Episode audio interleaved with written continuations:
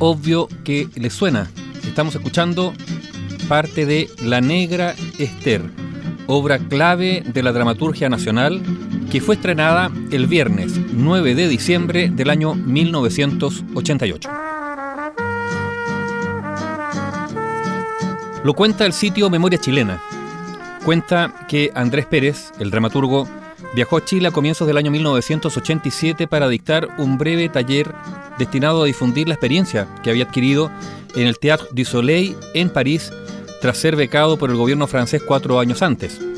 Fue entonces cuando Andrés Pérez conoció el interés del actor Willy Sembler por llevar a escena La Negra Esther, el texto de Roberto Parra que había sido escrito en décimas. Regresó Pérez al año siguiente para impartir un nuevo taller y dirigir el proyecto que había sido ensayado durante dos meses por actores provenientes de distintas compañías. María Izquierdo y Willy Sembler, de la compañía Mi Capitán, María José Muñoz, Horacio Videla, Boris Cuercia y Cuti Aste, de Teatro Provisorio, y Aldo Parodi, de La Memoria, además de quienes habían colaborado antes con el director. Hay que agregar a ese elenco a Jimena Rivas, a Pachi Torrealba, a María José Núñez, a Alejandro Ramos, también se sumó Rosa Ramírez como la negra Esther, papel que tuvo a su cargo desde entonces. Durante el proceso de montaje se generó un estrecho vínculo entre Andrés Pérez y Roberto Parra, que propició la cristalización de una estética propia para la naciente compañía Gran Circoteatro. Por su parte, Cutiaste, junto a Álvaro Enríquez y Jorge Lobos, formaron la Regia Orquesta que acompañaba en vivo las representaciones. Cuento de Copuchilla que el bribón le salió malo. Te la tiene a puros palos, te la hace ver candelilla. Con los ojos en sombrilla y los senos moreteados. La Negra Esther es una historia de amor autobiográfica que sucede en el puerto de San Antonio entre Esther, que es una prostituta, y Roberto, el cantor.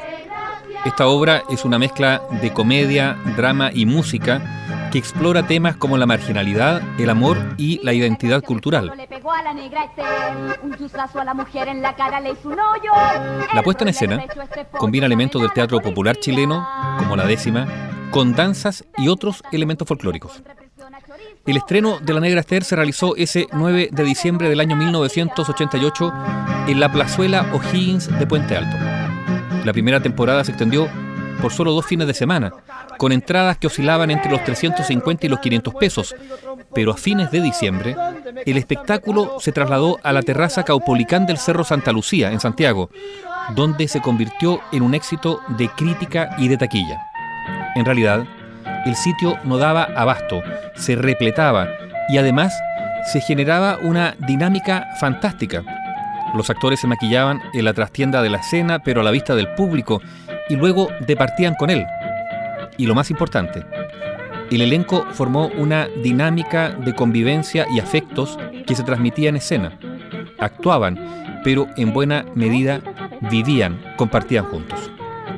A partir de entonces se gestionaron giras por comunas populares de Santiago, también a regiones y al extranjero, que convirtieron a este montaje en el más visto en la historia del teatro chileno.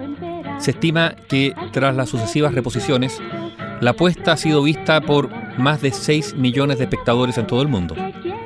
La itinerancia fuera de Chile de la Negra Esther llegó a cubrir 12 países europeos, además de Estados Unidos, Cuba, Canadá, México, Uruguay y Argentina. En Londres se presentó en el Riverside Studio, el mismo escenario en el que debutaron los Beatles. Esta obra de Roberto Parra es de carácter autobiográfico. Como decíamos, se ambienta en el puerto de San Antonio a fines de la década de 1930 y comienzo de 1940, mostrando este amor entre Esther, esta prostituta, y el cantante o cantor Roberto. Nicanor Parra, hermano de Violeta y de Roberto, dijo por esa época del estreno, con La Negra Esther, su único libro publicado hasta la fecha, Roberto se sitúa, cuando menos, a la altura de sus hermanos mayores, lo que no es poco decir, caramba, dijo Nicanor Parra. Andrés Pérez admitió haber comprobado el éxito de la obra cuando un borrachito llevó a cuatro hermanas prostitutas para que enmendaran el rumbo, según declaró Pérez al diario La Segunda. Desde entonces, la Negra Esther se ha convertido junto a la Pérgola de las Flores y la Muerte y la Doncella en uno de los montajes más importantes de la historia del teatro chileno, trascendiendo las fronteras de nuestro país.